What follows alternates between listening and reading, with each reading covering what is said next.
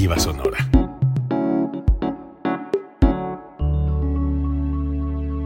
Código Libre.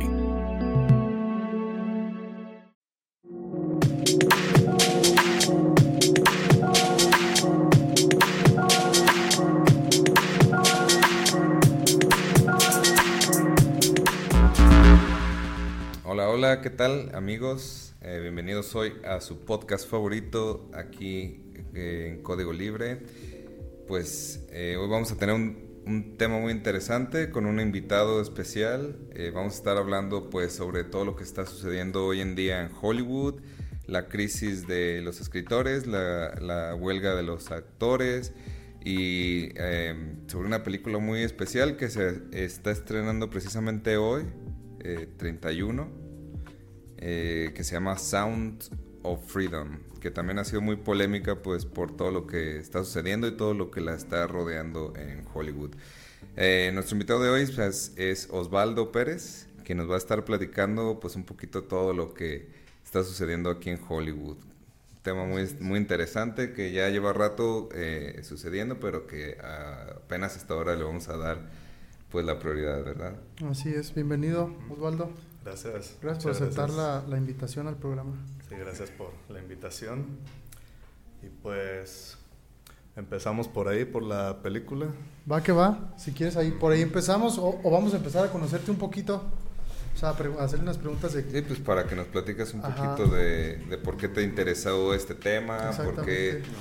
eh, porque llevas un rato también tú clavado en, en qué está sucediendo en Hollywood, ¿no? También me has pasado mucha información.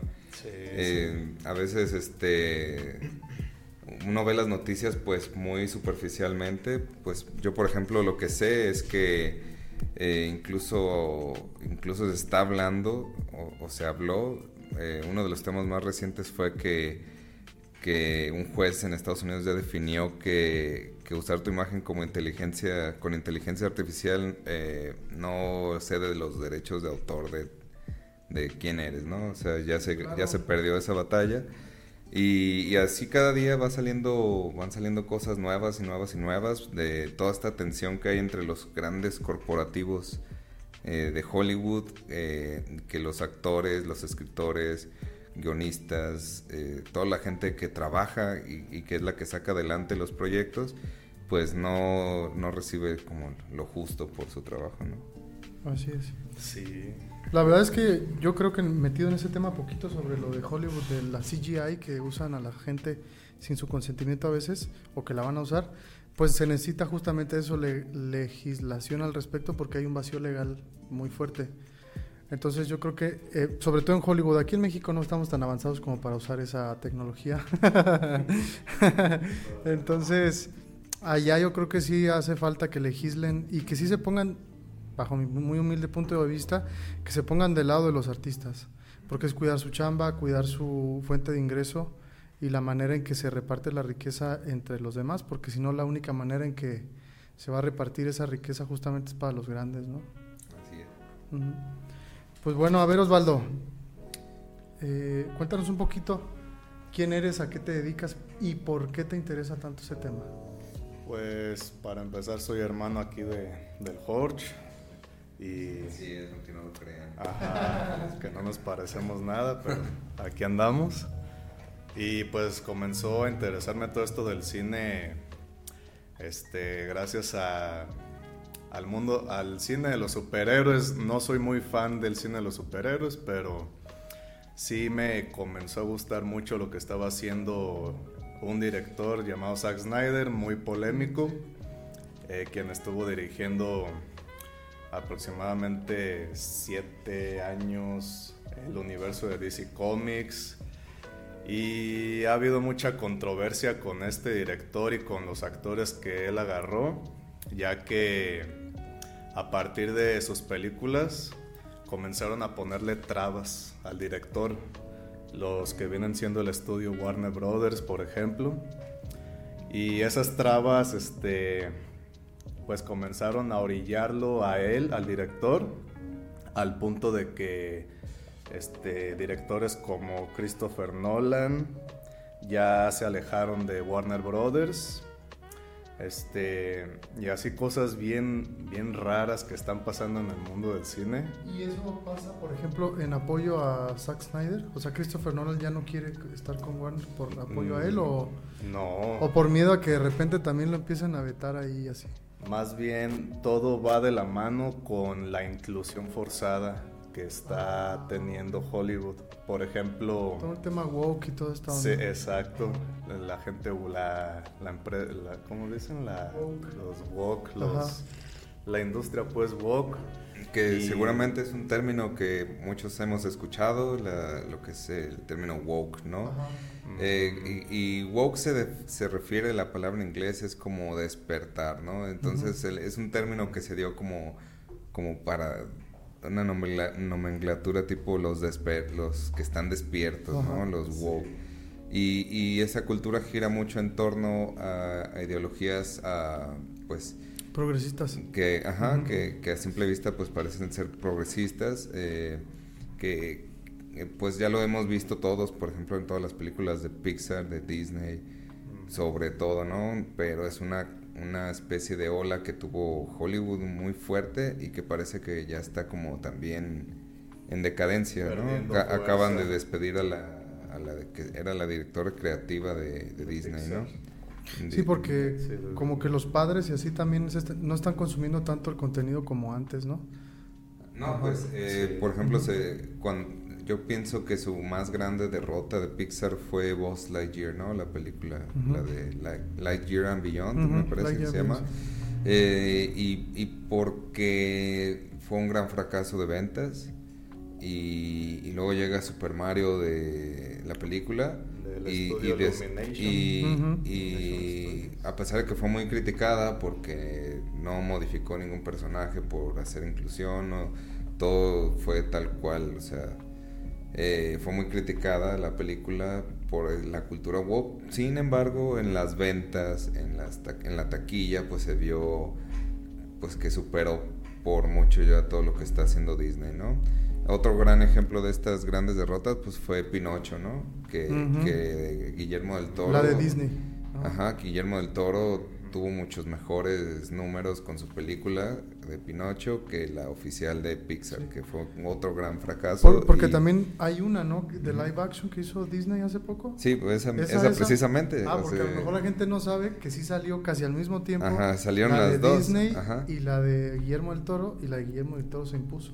Sí, que, Ujú. que la de Guillermo del Toro no es que ni siquiera haya querido competir, ya lleva como siete años Diez haciéndola, años lleva. diez, ¿no? Es- muchísimo hecho- haciéndola por el stop motion, que no es nada fácil.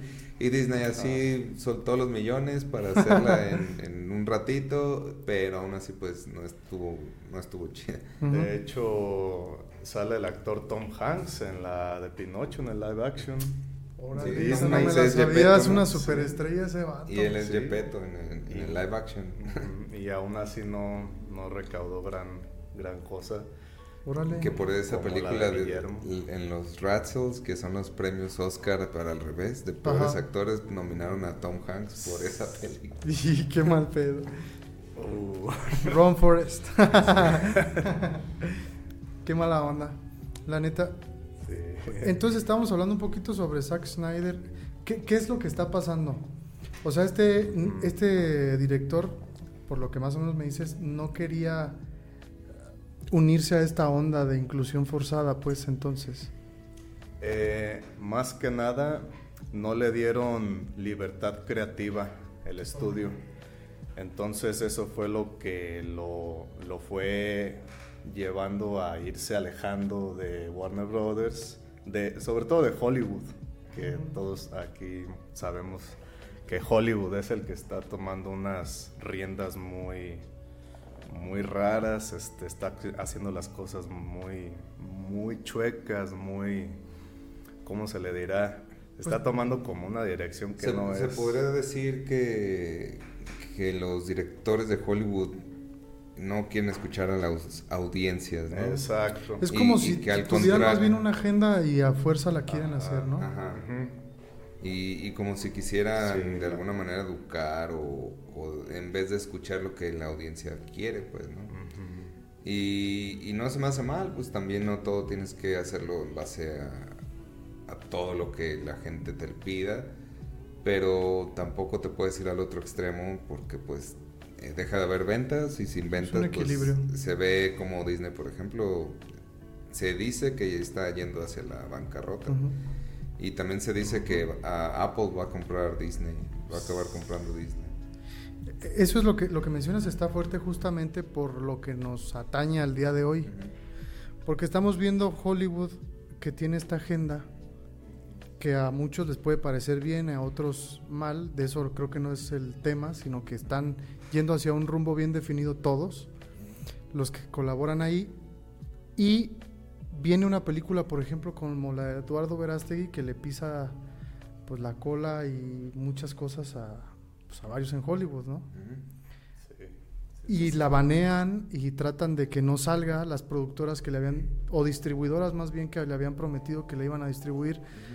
Tengo entendido que al final le dicen que en él Así y es. tuvo que estar detenida todavía un ratote para Como poder hallar alrededor de dos años, tengo entendido que, es- que Entonces- estaba ya terminada desde el 2019, 2018. 2018. Entonces tú Sí. sabes más de ese show. Es una película, Sí, por un cierto, es mexicano, ¿no? De Eduardo Verástegui. Eh, de hecho, el director se llama este, Alejandro Monteverde, es mexicano. Este Eduardo Verastegui, él viene siendo productor. Ajá, Un- le metió un- lana, pues. Ajá, sí, exacto. O Él- recabó la lana, pues. Sí, él junto con Jaime Hernández, parece ser otro productor que anda por ahí. Pero lo interesante por lo que está agarrando mucha fuerza esta película es por gracias a Mel Gibson. Mel Gibson está de productor también ¿En esta película? ejecutivo, sí. Órale. De hecho, él todo, todo comenzó en el, en el Día de la Independencia de este año de Estados El Unidos. 4 de julio. Ajá. Este, ese día lanzaron la película, pero todo lo que provocó este, este fenómeno que es la película ahorita fue un video, un clip que aventó a redes sociales Mel Gibson diciendo que invitando a la gente a que vayan a ver la película Sons of Freedom. Entonces, desde ahí se alborotó el avispero porque yo tengo entendido que a Mel Gibson lo tiene vetado Hollywood Sí. y a varios actores por ahí. Este, entonces, co- cosita que diga Mel Gibson, este, inmediatamente se activan las alarmas. Que, que ese es otro tema también de Hollywood, este, como últimamente la cultura de la cancelación, pues ha acabado con las carreras de prominentes ac- actores, ¿no? Sí. O eso me recuerda, pues otro, o algo relacionado, ¿no? Ya ves que fue eh, el, el caso de, de este actorazo, el de Belleza Americana, ¿cómo se llama?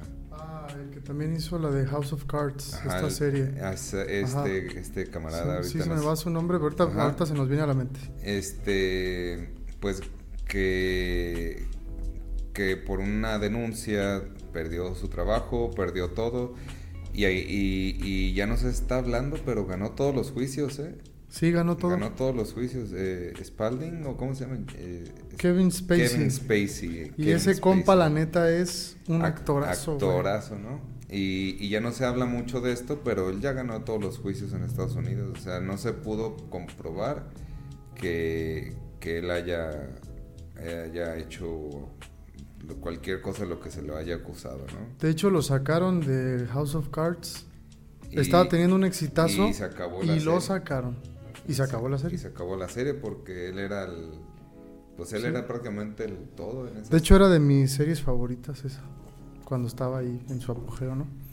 Entonces, fíjate que Mel Gibson y Jim Caviezel, que es el actor de La Pasión de Cristo, y Mel Gibson era el director, eh, que pues están involucrados. Jim trabaja en esta película, es el protagonista, y Mel Gibson pues apoya a Eduardo.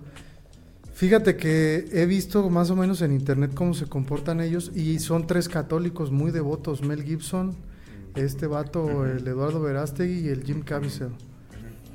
Y ellos, por lo que veo, tienen como un propósito pues, espiritual detrás de haber hecho esta película y de apoyar la película, pues, porque el lema de es los hijos de Dios no están a la venta, ¿no? Ajá.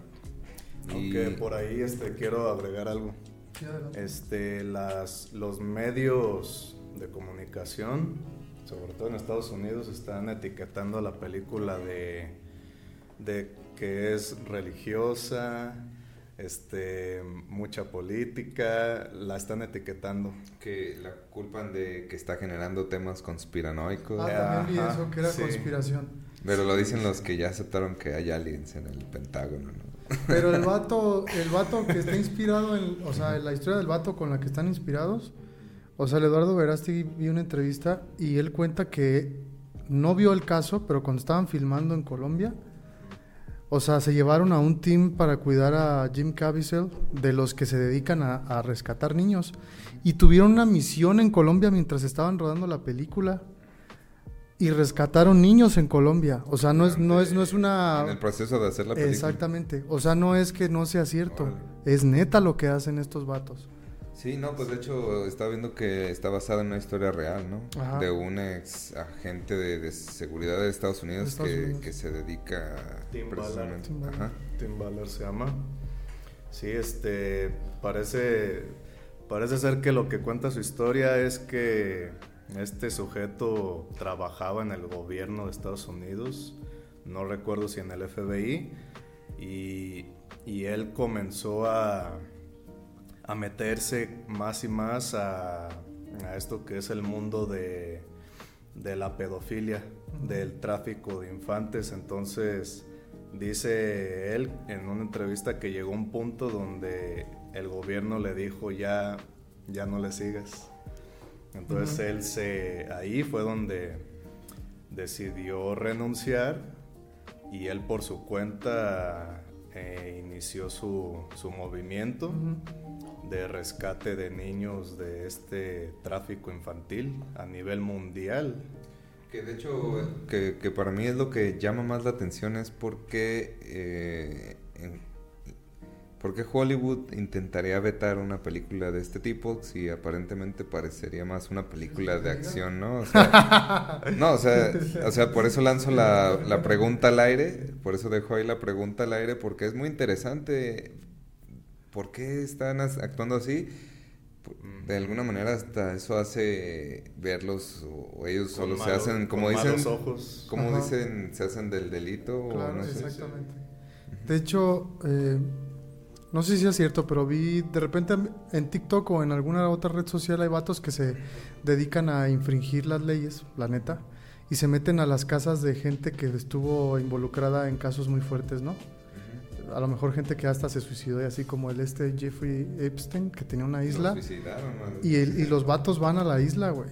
Sí. Y la estructura donde está, hay una estructura en esa isla que, que dices, ¿qué pedo? ¿Qué es esto, güey? O sea, parece como un mini templo. ¿Y qué hacían ahí, pues, güey? O sea, es como, Sus sectas. ajá. Entonces, pues sabemos que este personaje estuvo inmiscuido en cosas fuertes que tenían que ver con este tipo de cosas, ¿no? Sí. Que incluso hubo mails que no sé, no sé si se ha comprobado que son verdad o mentira, que involucran a gente del gobierno de Estados Unidos o incluso candidatos, candidatas en este caso, de Estados Unidos, que se hablan como en clave, eh, con varios términos que la neta no sé cuáles son, pero se hablan en clave para justamente pues estar involucrados en este tema, ¿no? Ujú. Que a ver si no nos banea Facebook por andar diciendo palabras que... Eh, No, pues eh, es todo un tema muy controversial y, y- y, pues no es nada nuevo, pero tampoco es un tema del que hablamos mucho. Es precisamente lo acabas de decir. Puede que nos tomen el video, no lo hagan. pero, eh, porque hasta de, eh, hasta no sé si esté bien o mal, yo sé que, que mucho de las redes sociales para proteger o- pero no se me hace, no se les hace también como que es no vamos, no volteemos para allá porque es el lado feo de la humanidad. Acá, acá soñamos que hay superhéroes y, Ajá, y que todo es está bonito y siempre ah, los gringos salvan el día al final del día y Claro. Eh, no, ahí esa realidad ahí no, no la muestres, no existe. Pero pues la verdad es que es un tema que sucede, que sucede en, en- en muchas instituciones que aquí en México ha habido casos como el de Lidia Cacho, que, que Ah, desmanteló una, una Una red también eh, en Quintana, eh, que estaba en Quintana Roo, Puebla y varios lugares, y, y- y que ella cuenta todo el pedote que fue meterse en ese, en ese rollo. Eh, el caso de la de una secta que, que hasta estaban involucradas actrices de Smallville. Ah, sí, la de... Ajá, también cómo se llamaba esa. No recuerdo, pero que también involucraban a un hijo de Salinas, ¿no? Ajá, De haber una estado hija, en un esa. hijo, ajá. De haber estado ahí. Sí, justamente una de las amigas de Clark en la prepa que interpretaba a esta, esta mujer estaba eh, involucrada y a ella la, de hecho está en la cárcel. La acusaron de Una que era una güerita en la una serie, güerita. ¿no? Eh, La acusaron de que se dedicaba a a las que eran miembros de la secta, se dedicaba a escogerle a la gente que- con la que se iba a acostar el líder, ¿no? Prácticamente las pues las prostituía para él, ¿no? Así. Y como ya era una secta y tenían sus reglas, supongo que no, no podían negarse o, o no sé de qué manera les lavaban el cerebro, no, no, no sé la verdad. Pero volviendo un poquito a la película, ¿qué es lo que hayas interesante en la vida de, de- de Tim Ballard o, o propiamente de la película, no? Lo, lo interesante es que todos los medios la están atacando, sobre todo en Estados Unidos. Hasta aquí en la piedad. Los. No, la neta, yo vi un meme. posiblemente Y ahí que decían aquí. que era conspiranoico, un, medio de aquí de la piedad. Y dije, "Ah, caray, ni la han visto estos vatos. Ah, me, puedo, me puedo imaginar qué medio.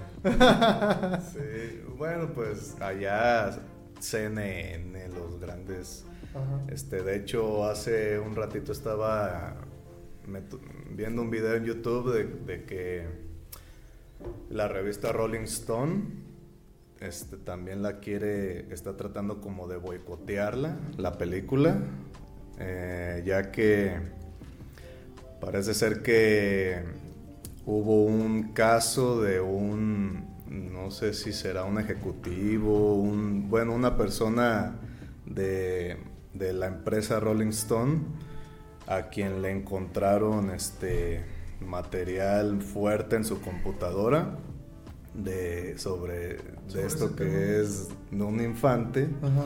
entonces pues ya se imaginarán a lo que me estoy Pues, refiriendo entonces platicando un caso parecido, ¿no? De un- la- una actriz ya señora que sale en las películas de James Bond, sí que compartió una historia en Twitter o algo así y de su casa y, y que los, los cibernautas descubrieron en el- la transmisión un cuadro muy peculiar que Sí. estaba decorando ahí una parte de su casa.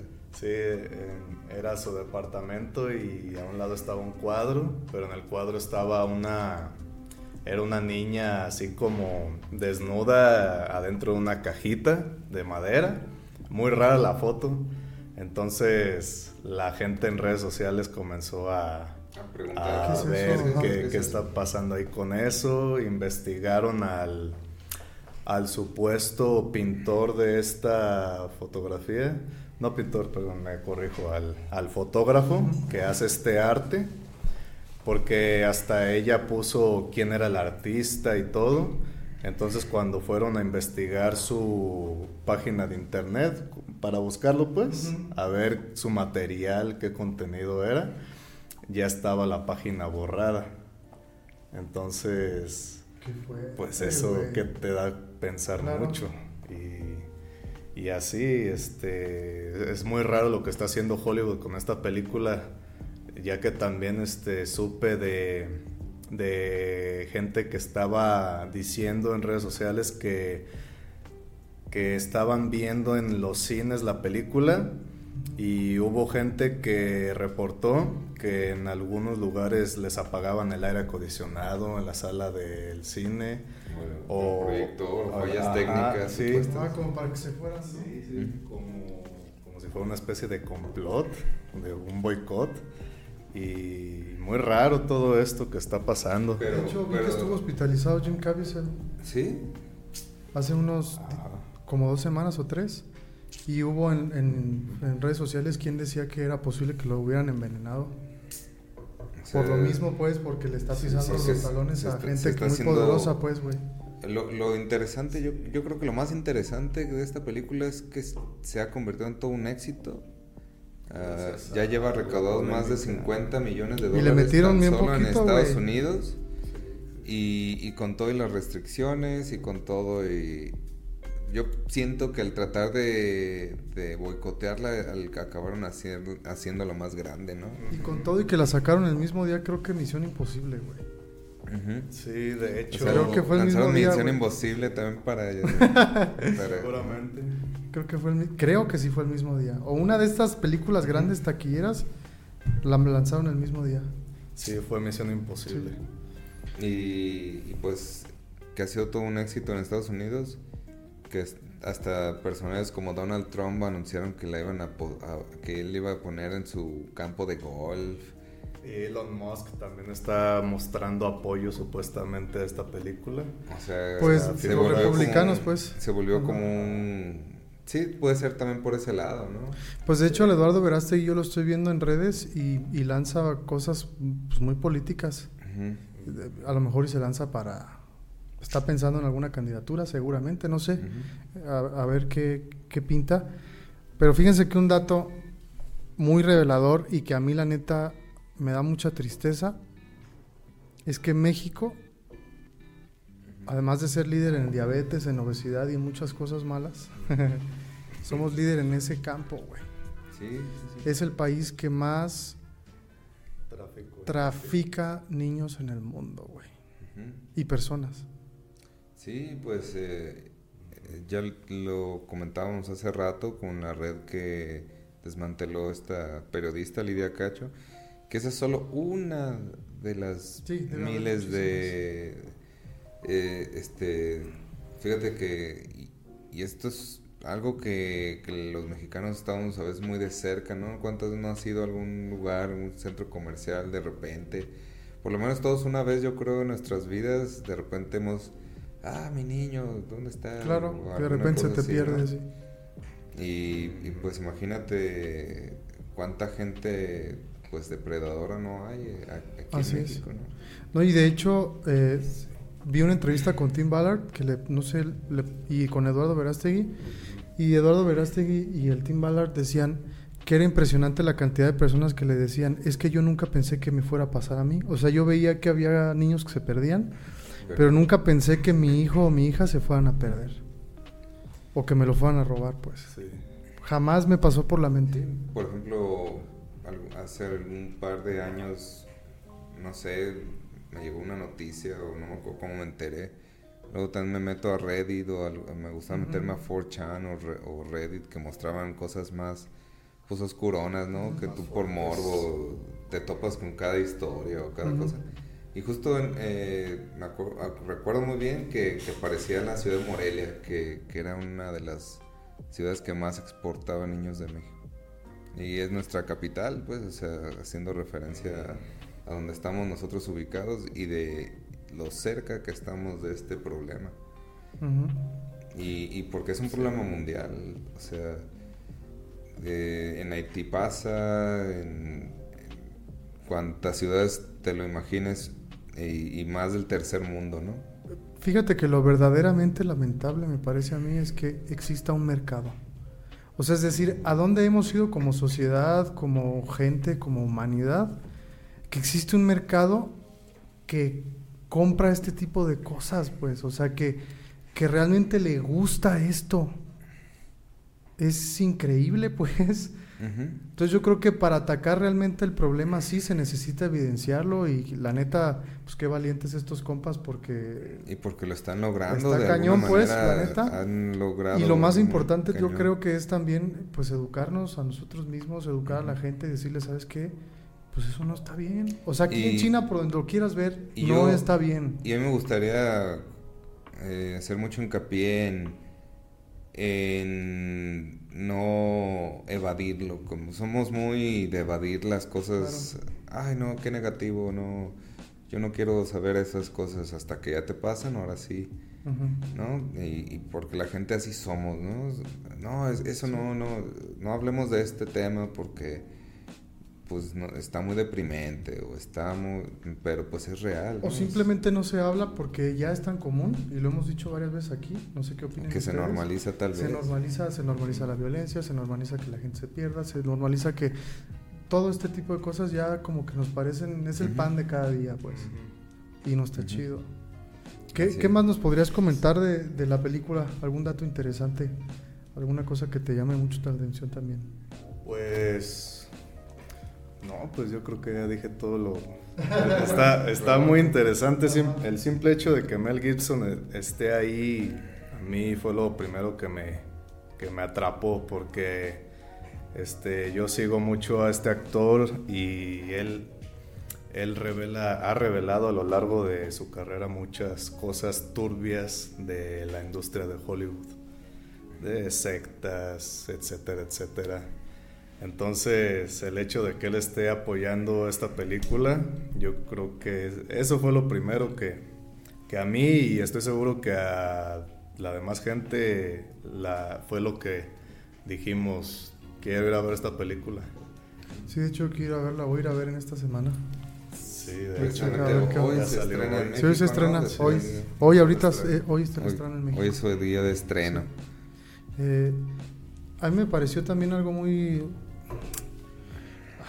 pues muy triste escuchar de labios de este actor de Jim Caviezel que existen personas en, en Hollywood y en varias partes del mundo que utilizan a estos niños para hacer rituales y para verse más jóvenes, vamos a decirlo de alguna manera. Utilizan, creo que no puedo decirlo, pero se imaginarán, Sí, sí, sí. utilizan un líquido de color rojo que sale dentro de nosotros. Para tomárselo, güey. Sí, sí. O sea, Sí, y- y y, que son le cosas- nombran de algún modo y... Y, y lo más irrelevante, o lo más irónico, pues es que es algo eh, más supersticioso, pues no sé. No la es, neta, ajá, o sea, no, es te voy a nada- saber decir nunca, güey. La neta. No, o sea, yo creo que compro- comprobado por la ciencia, nadie, nadie vive más por, por, por beber moronga, ¿no? Claro. Nadie, no te pases de lanza. Nadie vive más, pues, la verdad. O sea, No, pues, no. o sea, ya la ciencia ya habrá dicho, tiene antioxidantes. Es un pedo supersticioso. Es un pedo de... Y, y, y que es curioso porque no es nuevo en Hollywood. eh, hay que recordar la película de Stanley Kubrick, eh, Ojos Bien Cerrados, que empezaba como a asomar estos temas y que curiosamente fue la última película de Kubrick. De Stanley Kubrick. ¿no? Que, que después de esta película fallece el, el legendario director y porque muestra unas escenas fuertísimas a- a- sobre el tema de las sectas y de Ujú. cosas así, ¿no? Que, que tal vez a nosotros nos cuesta mucho entender porque pues tendemos mucho sí a ser conspiranoicos, ¿no? Y que, que los Illuminati, que esto y que lo otro, pero Que los sí- masones, sí que no sé existen... qué, que- Sí, sí existen sectas en el mundo y, y- y incluso en la mitología se habla de, de dioses de la antigüedad que se comían a los niños, ¿no? Hay un hay una estatua, ¿no? Que es como color dorado, que era de Babilonia, no sé qué. Baal. Eh, Baal, el dios Baal, que, que se suponía que adentro metieran las personas. Pues de y, hecho se y la supone- prendían porque era una estatua de cobre y pues según de ahí viene que se comen a los niños. De hecho, se supone que este tipo de secta o sectas que existen en varias partes del mundo con gente se supone que muy poderosa, justamente hacen este tipo de ritos o rituales o Ujú. lo que, como lo quieran llamar a ese dios. Ah, a ese por ahí compa. también hay unos emails muy interesantes. Era de que cuando le hablando, filtraron sí. a, a A Hillary. Hillary. Clinton en las en la famosísima en las famosísimas elecciones donde ganó Donald Trump. Que se le filtraron muchísimos correos a, a Hillary Clinton y que en uno decía precisamente algo muy interesante, ¿no? De, de que hay que alimentar al, a alguien, ¿no? O sea, pero no lo decía tan, tan, Explícito. tan explícito, pero como metafóricamente decía, vamos a juntarnos en tal lugar y vamos a alimentar a tal... Y que tú dices, ay, güey, o sea, en las altas esferas del gobierno pasan cosas, pues, que... quiero agregar algo Sí, adelante. este, así rápido. Este, es muy curioso que, que yo al, al jalarme esto de, del mundo del cine por medio de un director que muchos le han tirado mucho hate, eh, Zack Snyder me refiero, este, es curioso que el actual director que está a cargo de, de lo que es el mundo de DC Comics en, en Warner Brothers, este se llama James Gunn y es muy curioso que este tipo también tiene cosas de así de esto que estamos hablando del tema. Y de la- repente les encuentran cosas turbias. ¿no? Sí, le han encontrado este, en Twitter, por allá del 2011, 2008, unos tweets. eh, eh, como humor, un humor muy negro, pero hablando sobre cosas sexuales con, con infantes.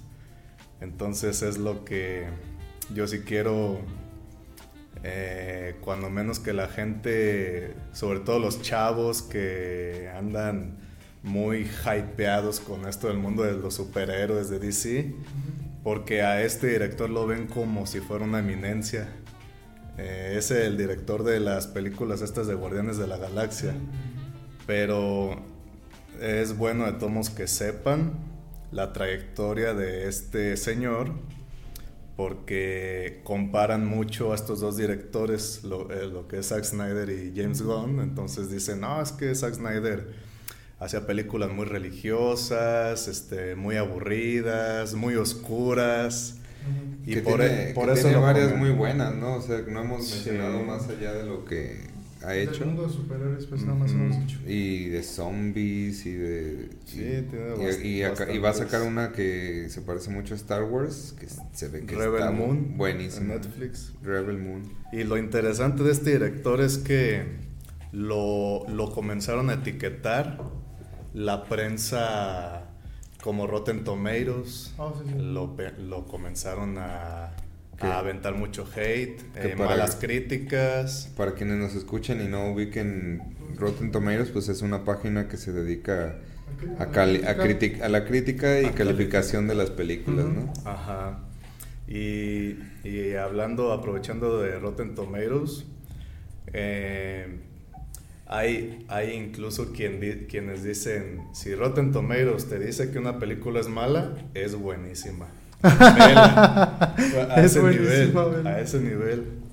Porque Rotten Tomatoes está muy involucrado con la, con la prensa woke y el, todo este movimiento.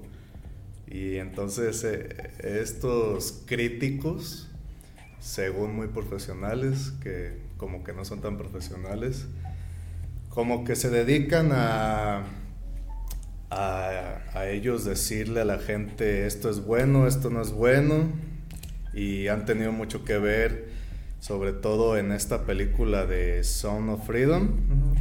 Rotten Tomatoes comenzó poniéndole una calificación mm, bajona y cuando la gente fue a ver la película, pues a toda la gente le está gustando. Entonces, por ahí ya va viendo uno cómo está el panorama. Eh, todo lo que es Hollywood, este, toda esta industria, críticos, directores, de- hay de todo, ya están, pareciera ser que están muy involucrados hasta en, tapar cosas. Pues Que- pareciera, ven que dicen que la prensa puede ser un cuarto poder, ¿no? Sí, Pareciera como que están eh, llevando a cabo un plan para que las películas sean otro poder, pues. Así. Que eduquen. eh, Que siempre lo han hecho. ¿eh? Adoctrinen. No, sí, Ajá, estoy completamente de acuerdo. Por ejemplo, vamos a poner un ejemplo clarísimo. Top Gun. Así de claro está el show. Sí, sí, No sí. digamos más. Esa es una película que salió justamente con unos fines bien específicos para el gobierno de Estados Unidos y el ejército de Estados Unidos Ujú. Y lograron su objetivo. Pero la película está chida, pues. Nadie, Sí. va, a de- va- nadie va a decir que no. Así es. Siempre lo han hecho, pero ahora es, es un tema muy debatible porque vamos hacia ese progresismo que yo creo que muchos eh, en cierta medida apoyamos en muchas cuestiones y hay quienes no lo apoyan. Pero entonces la audiencia es la que dice, ¿por qué me lo estás metiendo pues a fuerza? Que- pues? que por ¿Por, qué no hay, por qué no hay un, un, un, un arco iris lleno de mucho contenido del que yo pueda escoger qué voy a ver? Porque siempre me voy a topar con algo que a mí no me gusta, por ejemplo. Que por cierto, que sí en, gusta. en Rotten Tomatoes, este, me gusta que ponen también el score de la gente, ¿no? La audiencia. Siempre hay dos calificaciones, la de los críticos y, la, de la audiencia. Por ejemplo, ha habido casos como cuando salió la- el episodio 8 de Star Wars, que no le gustó nada a los fans y tuvo un score de la gente bajísimo. Y Rotten Tomatoes le Y acá. ellos le pusieron una calificación altísima. sí. ¿Y cuánto les pagaron o qué show? No, pues. eh, son Porque los- puede ser son que los- sí. Son los, las cosas curiosas que uno de repente se topa, ¿no? O casos opuestos, ¿no? Donde la gente no, la gente le gustó mucho una película y ellos le dan una calificación más mediocre, 80, Sí, 70. Lo menosprecian demasiado. Pero sí, sí tienen esta opción de que ponen el score de la gente, incluso tú le puedes poner las estrellas que quieras, ¿no? Si te quieres meter a reseñar, opinar, tú también lo puedes hacer en, en Rotten Tomatoes. Sí, Eso de está hecho. padre.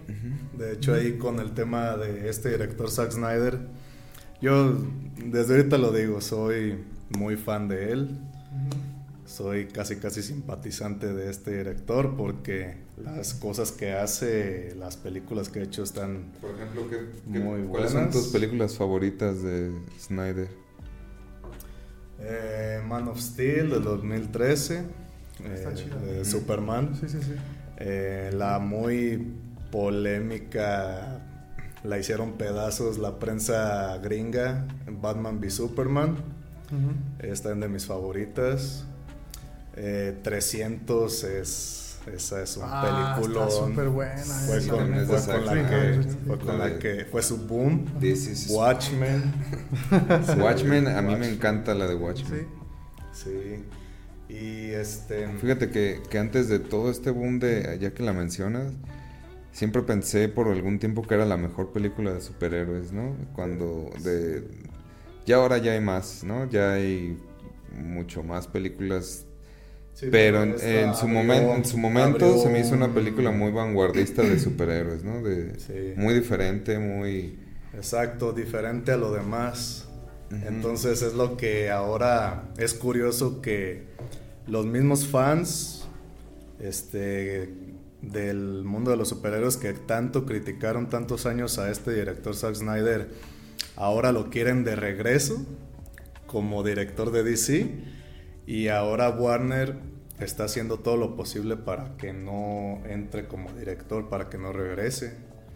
Entonces es curioso lo que mencionaban ahorita, que nada más están a la audiencia ya no la están escuchando, están escuchando sus intereses como, como si fuera una eh, agenda política, otras ¿no van a cosas. feria o qué?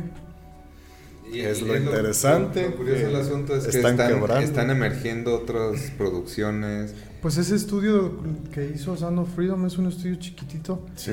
Que ha tenido éxito por una serie que se llama The Chosen, que es sobre la vida de los apóstoles de Jesús, Mm. pero como con un enfoque más fresco. Ajá. Ujú. Y fue la productora que le dijo, pues va, güey, o sea, hacemos tu peli. Además de que Ajá. también eh, ha habido cambios, también hay que mencionarlo en, en la difusión de, de arte de, de cine. Ya, por ejemplo, ya tenemos las plataformas de streaming, ya tenemos, pues imagínate simplemente eh, que, que ya hay más posibilidades ahora que te agarre Netflix, ¿no? Que te agarre cualquiera de las otras plataformas de streaming y, y postee tu proyecto. O sea, ya hay más, eh, ya, ya como quien dice, el, monopolio se está abriendo, se podría Ajá. decir. Sí, Que, que el Está monopolio está cambiando. sí, sí. Tal vez puede ser eso. Que estamos viendo gigantes caer, como pues, lo- ya lo mencioné, Disney, que, que Disney llegó a estar en la, en la cima. Es más, eh, Disney es, es dueño de Fox, Sí, Mm. es dueño de, de Lucasfilms, Ujú. todo de Star Wars. National. Es, eh, compró National Mar- No, es Geographic. Geographic. Disney compró Marvel. Entonces, pues, valen una feria, pues. eh, compran, son dueños de Pixar. ¿No será que, aunado al tema que estamos hablando, no será que vamos al futuro, ¿no? Que están viendo un auge de la inteligencia artificial y de la eficiencia que va a lograr para crear contenidos, por ejemplo, como blogs o crear contenidos como guiones eh, rapidísimos y que entonces estén pensando en, a ver, vamos a sustituir a un montón de gente que nos cuesta un montón de dinero pagarles. Digo, quiero ver esos intereses oscuros a lo mejor. Y entonces a lo mejor en el futuro hasta la misma inteligencia artificial va a poder crear imágenes a través de la CGI, imágenes renderizadas de cualquier mundo que le, que le, digas en video, hacerte una película sin necesidad de tener un solo humano ahí, güey. Entonces a mí que me interesa ganar lo que gano ahorita si de todas maneras voy a bajar el costo, lo voy a reducir a un mínimo, ¿no? Le voy a pagar a alguien que, me, que, que esté haciendo posible que esa IA pueda estar haciendo lo que yo quiero. No sé si por ahí va la onda de que el negocio esté cambiando tan rápidamente, ¿no? Sí, de hecho, sí, sí, todo pinta que va por ahí porque también hay actores como este Henry Cavill, actorazo, también, eh, muy menospreciado por la prensa woke, que son los que lo atacan mucho a esta... Sí, es muy atacado el Henry Cavill. Eh, Primer, primero por ser parte del Snyderverse, de las películas de Snyder, como fue, él fue Superman. O sea, pues, nada, relacionado con Zack Snyder es woke, se podría decir. Exacto. No tanto, pero a Zack Snyder siempre lo siempre lo, se agarraron de un tiempo para acá desde lo de sí desde DC desde, la Liga de la Justicia y todo eso empezó como a ser foco de ataque. desde Batman v Superman en 2015 desde allá ya lo traían al director entre ojos la prensa. Em, porque él quería libertad creativa siempre y nunca se la daban. Entonces eso es lo que he estado viendo que Hollywood eh, ya no quiere actores o directores que los cuestionen, que les digan, ¿sabes qué? Yo quiero hacer mi película así. Y yo, actor, quiero mi actuación así. que también me imagino que debe ser muy frustrante como director. Ya tengo mi película, llegan los directivos. No puedes mostrar esta escena, córtala. O que te digan, este filtro no, esta manera de hacer las cosas no. Ya cuestiones más técnicas que a lo mejor para el Ese tema político aquí no nos gusta, en el guion se cancela. Que lo estén diciendo, no, no, no, no, pues está cañón. De hecho, por lo que mencioné a Henry Cavill, este actor, es que eh, muy buena la serie de The Witcher que, que, estaban haciendo en Netflix, pero él ya se retiró de la serie por diferencias creativas, choques, tuvo muchos choques con la... Que estaba buena. Sí, con la directora de la serie, tuvo diferencias, entonces, pues lo que hizo esta directora fue que eh, a él no lo quisieron ya porque él quiso hacer las cosas eh, fieles a la historia de los libros de The Witcher. Entonces ellas se fueron por el camino walk mm. y la historia ya la están cambiando de la... De lo que dicen los libros, el videojuego y todo. Que, que, que, si hay cosas de esta cultura woke que están muy mal hechas. ¿eh? Por ejemplo, la serie del Señor de los Anillos que sacó Amazon. Este ¿Qué te digo? la o sea, yo como alguien que me gusta mucho El Señor de los Anillos, este que los eh, les llaman, ¿cómo les dicen? A los runners, los que los showrunners, los showrunners, que son los que se encargan como de dirigir todo el rollo, ¿no? Los showrunners de la serie de El Señor de los Anillos que salió en Amazon pues escribieron cosas que no pertenecen al universo de, Tolkien, ¿no? Comenzaron a cambiar la historia. Ajá, y que ellos dicen, es que estamos pues reescribiendo la historia. los personajes incluso. Y, y la El elfo ese que sale, pues ese no debería ni siquiera ser elfo. Por que por ejemplo, Tolkien dejó un escrito que decía, cualquier persona puede añadir o o aportar a la historia, eh, ta, ta, ta, ta, ta, siempre y cuando no modifiquen las este y esto y estas cosas que, o sea, hasta el mismo Tolkien dejó una carta diciendo como algo O sea, estas son las condiciones para que le agregues. Para, ajá, algo así, ¿no? Un reglamento. Sí, o sea, porque pues es, eh, pegó tanto esta historia y es un universo tan grande que, por ejemplo, también en Star Wars ha habido sus caídas, sus subidas. Sí. Por ejemplo, estamos Ah, platicando que la serie la- de The Mandalorian Ah, está padrísima. sí, sí Me está encanta. chida porque estuvo muy involucrado George Lucas, ¿no? Por ejemplo. Ajá. Esa sí está muy chida. Esa sí estuvo mejorcita que lo que Sí. hicieron en el cine últimamente. This is the Ujú, Pero sí hay, sí hay algunas cosas que, que pues han perjudicado por ideología, por lo que quieras, Ah, al cine en general, Pero la verdad a mí me, me parece muy increíble a, a dónde va el mundo, la neta.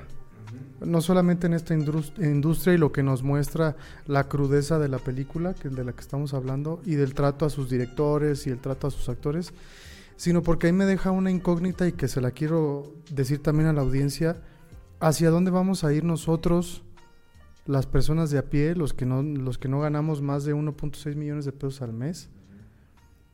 Porque muchas de las cosas que se hacen en el mundo actualmente van a ser sustituidas por máquinas y por inteligencias artificiales. Y lo estamos comenzando a ver en el mundo del cine. ¿Cómo es que vas a poder generar tu dinero y tu modo de vida si todo va a ser sustituible? Así. Y todos sabemos que a, que a las grandes corporaciones y a los grandes magnates lo que les interesa es, obviamente, magnificar sus ganancias y reducir los costos. Eso siempre les va a, parecer lo mejor. No digo que esté mal, pero en este sentido se van a llevar a la humanidad entera entre las patas. Bueno, habría que ver eh, si a la humanidad entera, porque pues también hay otras partes del mundo que quién Ah, sabe bueno. qué- El mundo occidental, Ajá. supongamos, lo que conocemos del mundo occidental. Pero, por ejemplo, vamos a decir algo muy sencillo. Un abogado, un juez, puede ser fácilmente sustituido por una inteligencia artificial. Un arquitecto, eh, un ingeniero. eh, o sea, muchas de las... eh, Quisiera ver un juez sustituido por una inteligencia, sí sería incorruptible. ¿No? Mientras que el que programe no meta la mano. Se le mete un virus. Entonces, o sea, vamos hacia allá y a mí sí me genera mucha, no me genera miedo porque la humanidad siempre ha sabido imponerse a los grandes avances, ¿no? Y siempre hemos salido avantes, Sí. pero me genera una incógnita muy grande. ¿Qué, de- qué futuro nos depara, no? Así es, ahorita le está tocando a los actores, a los guionistas Ujú. y a todo este mundo de Hollywood. que, que no está de más, pero pues es un es, es una parte de la población que está en muy bien posicionada. ¿no? Así es. Y Y, además este poder conflictos. que se está que está emergiendo tan fuerte que escoge qué tienes que ver y qué tienes que pensar. Vamos a poner, vamos a juzgar como el abogado del diablo. Vamos a ser el abogado del diablo un ratito. ¿Cómo es posible que vayas a tener seas un libre pensador en el futuro? A mí me enseñaron en la escuela que si yo tenía un compañero que pensaba distinto de mí y si yo no estaba de acuerdo con él, ok, pero lo tengo que respetar. Ahora no está funcionando el mundo de esa manera. O sea, tú piensas así, Nel, güey. Estás mal, te baneo, te cancelo y se acabó tu. Sí, lo o sea, famoso, el- la palabra mágica, ¿no? Políticamente correcto. exactamente. Ajá. Entonces, nos est- estamos yendo hacia un mundo que nos orilla a todos a hacer las cosas de, un modo, pues. Esa es la cuestión que a mí me. Pues yo veo, yo veo al mundo fragmentándose en ese aspecto, porque, por ejemplo, este, a veces pareciera que todo lo que atacan los medios lo engrandecen, ¿no? O, o como que todo lo que, lo que, por ejemplo, voy a- el más, el caso más representativo de esto, pues es Donald Trump, ¿no? Que ahorita ya hasta le hicieron un juicio y que ya Y, todas las ganas, güey. y todavía. sale y- libre y y, así. y lo más probable es que eh, llegue a ser. Es más probable que llegue a la presidencia otra vez a que pise la cárcel, ¿no? Sí. Estaba la- viendo un, Un reportaje. eh, una plática que de- eh, decían eso, o sea, decían con todo lo que los medios lo atacan, con todo lo que ha pasado en Estados Unidos, es más probable que Trump hoy pise la presidencia a pisar la prisión otra vez. Es que esa es la otra. La gente, Ajá. como ya lo estamos viendo, tú lo dijiste ahorita, Ujú. en cuanto Rotten Tomatoes dice que esa película es mala, pues todo el mundo está diciendo que es buenísima y vamos a Ajá. verla. Creo que lo mismo puede estar pasando con los medios tradicionales de comunicación. Ujú. Que la gente esté diciendo, ay, ¿a poco sí, carnal? No, Ujú. yo creo que es al revés. ¿No? Sí, sí. Ya, ya creo que ya la gente cree más en los videos de TikTok. y de- sí, pues es la verdad, ¿no? Que, que ya en lo que va es en las noticias, ¿no? Estamos como también llegando a un punto en el que los medios yo siento que están... agarran fuerza porque obviamente gente que, que pues, to- que cree todo lo que los medios o las noticias dicen, ¿no? Pero también hay mucha gente que, que lo que el- todo lo que dicen los medios no lo creen, ¿no? Yo pienso que lo ideal, pues como siempre lo hemos dicho, es mantenerte neutral, Sí, informarte un y- escuchar todas las opiniones de todas partes y después formarte tu propia opinión, ¿no? Eh, a veces es evidente lo que eh, quién miente o quién está, por ejemplo, en este caso de esta película, pues es- eh, habría que verla para, para saber de verdad es una película conspiranoica, es verdad. Pero es que además, hay- mala, fíjate, lo que a mí se me hace mala onda es que digan que es conspiranoica cuando es tan fácil como poner en YouTube entrevista con Tim Ballard. O sea, y sale el vato y te está diciendo las, las netas, pues, de este show. Sí. Y, y di- que digan, o sea, demeriten su trabajo y las cosas que él hace por, por lo que él lucha en su vida. Y que digan, ah, eso es una conspiración. Si ese vato está ahí, te está diciendo lo que hace, ¿por qué no le vas a creer? O vamos a investigarlo y a, des- a desmentirlo de alguna manera de que no es cierto que salva niños, pues. Ajá. Pero no han dicho eso. No, de hecho, yo supongo que, que este señor Tim Ballard, él debe de tener las pruebas tangentes de todo lo que él está diciendo. Eh, Pues incluso estaba viendo que adoptó y- eh, niños, Niños. de los que rescató, adoptó dos niños, ¿no? Qué chido. Que- no manches. mm, sí. sí. que en una de las misiones a de rescate, este, pues él pagó por dos niños y eligió después de que, o sea, había, había todo un operativo, fue a un lugar se, como que dice se, estaba viendo pues ahorita justo esa parte de su vida que se infiltró como alguien que iba a comprar y se- como que se fa- quedó fascinado con dos hermanitos y los acabó adoptando pues no después de que a- agarraron a los a los de este centro. Y se y legalmente pues eh, los los crió él y todo. Pero pues imagínate toda la, una vida de, de salvar Sí, es un. Se está convirtiendo en un héroe mundial, yo creo. No, no, no les parece como que eh, puede ser también que, que las élites estén tan aburridas y tan como que sin trabajar, sin unas metas, sin cosas en que empiezan a hacer estas jaladas, ¿no? Empiezan a hacer como pensar puras tarugadas, sí, pues, no, ¿no? no será Mi también abuelo decía, el ocio es la madre de todos los vicios. me Porque, decía mi abuelo. porque también Sí. pareciera que, que estas prácticas vienen de élites muy arriba, pues.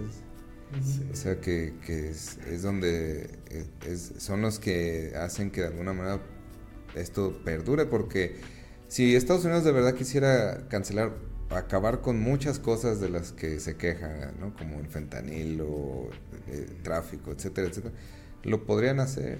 Son el país más, uno de los más poderosos del mundo, ¿por qué no lo hacen? Ahorita que dices lo de las élites mundiales, es muy curioso que eh, estén financiando eh, en esto del mundo de Hollywood. Eh, por ejemplo, Walt Disney financian y financian más y más películas que van directo al fracaso y el dinero no se les acaba. Entonces lo interesante es quién los apoya o de dónde consiguen tanto dinero. Y ahí hay muchas teorías pues de que las élites los financian a estas empresas. Porque sí es curioso que, por ejemplo, Warner Brothers ahorita simplemente con las pelis de Flash, Blue Beetle, películas de superhéroes que ha sacado recientemente han ido en declive. pierden un dineral y ahí siguen, no les preocupa. Entonces, aparentan, o aparentan que no. Ajá, está muy interesante todo lo que está pasando ahí en el mundo de. También vi que Mel Gibson lo han baneado un montón y lo han estado restringiendo porque no sé si ya sacó o va a sacar unas, una película sobre los Rothschild. Mm. Una familia la más rica del mundo y que tiene uno de los. No sé. Y que creo que lo, por eso lo, lo han estado también atacando muy incisivamente, pues. Sí. ¿No? Sí, pues, este. todo un tema muy interesante. es todo un tema. Pues ya nos estamos acercando al fin del podcast. Este, tenemos un comentario aquí de Talina Paquitas. Dice, saludos al invitado de lujo Waldo. Interesante y muy importante este tema. Ahí nos está viendo Daniel Peña. Saludos.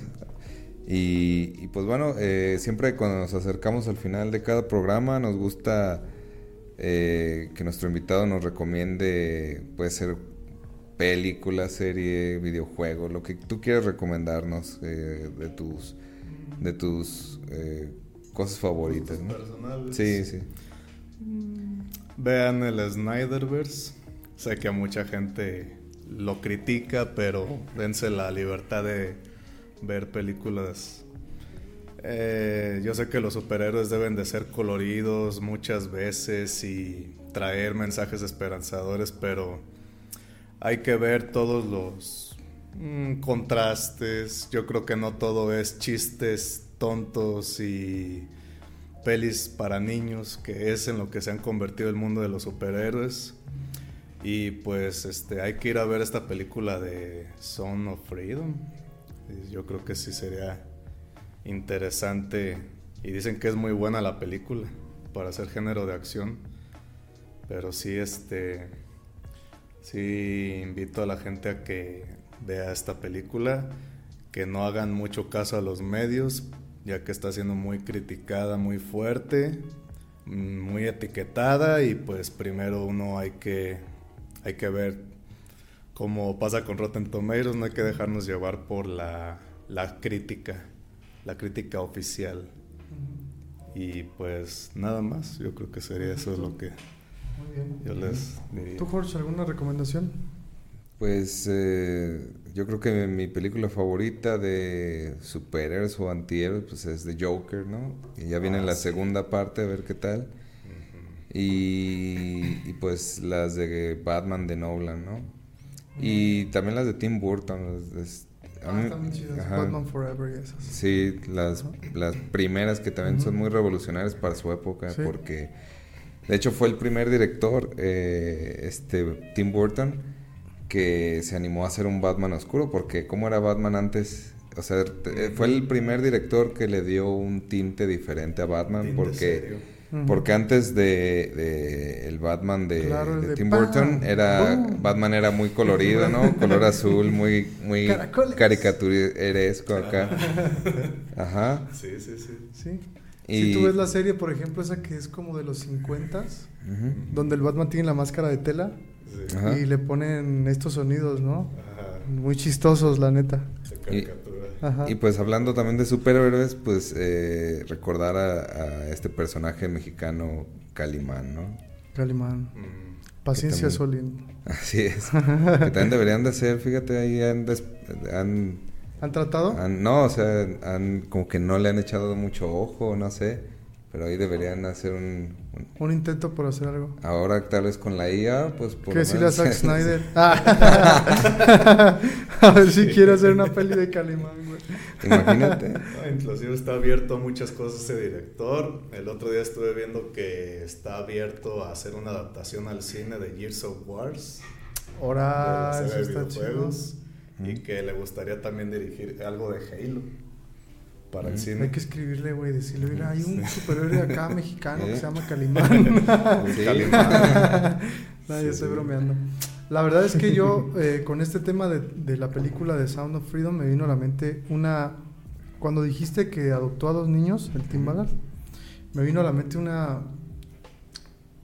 Es, es, una frase que viene en un libro que se llama el Talmud de los judíos, que dice, quien salva una vida salva al mundo entero.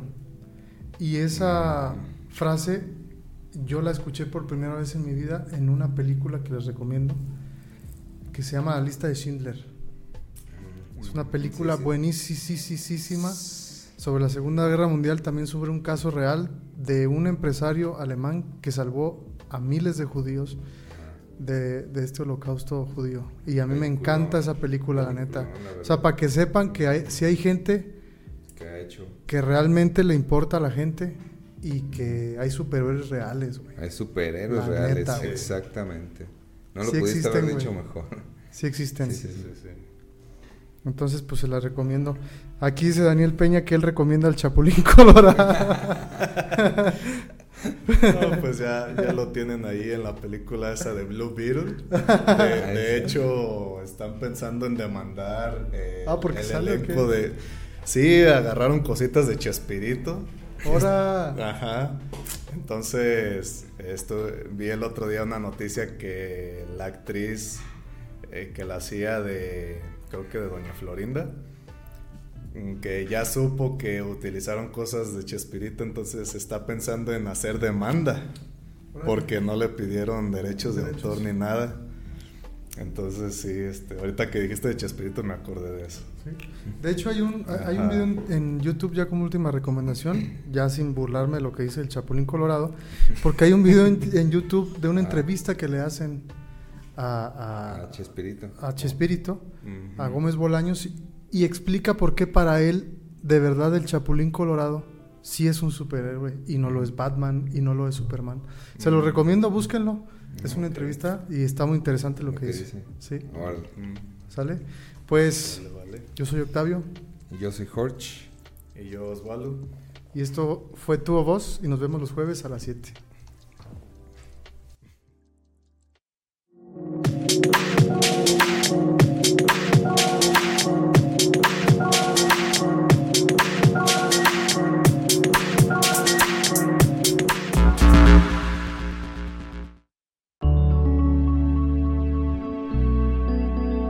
Código Libre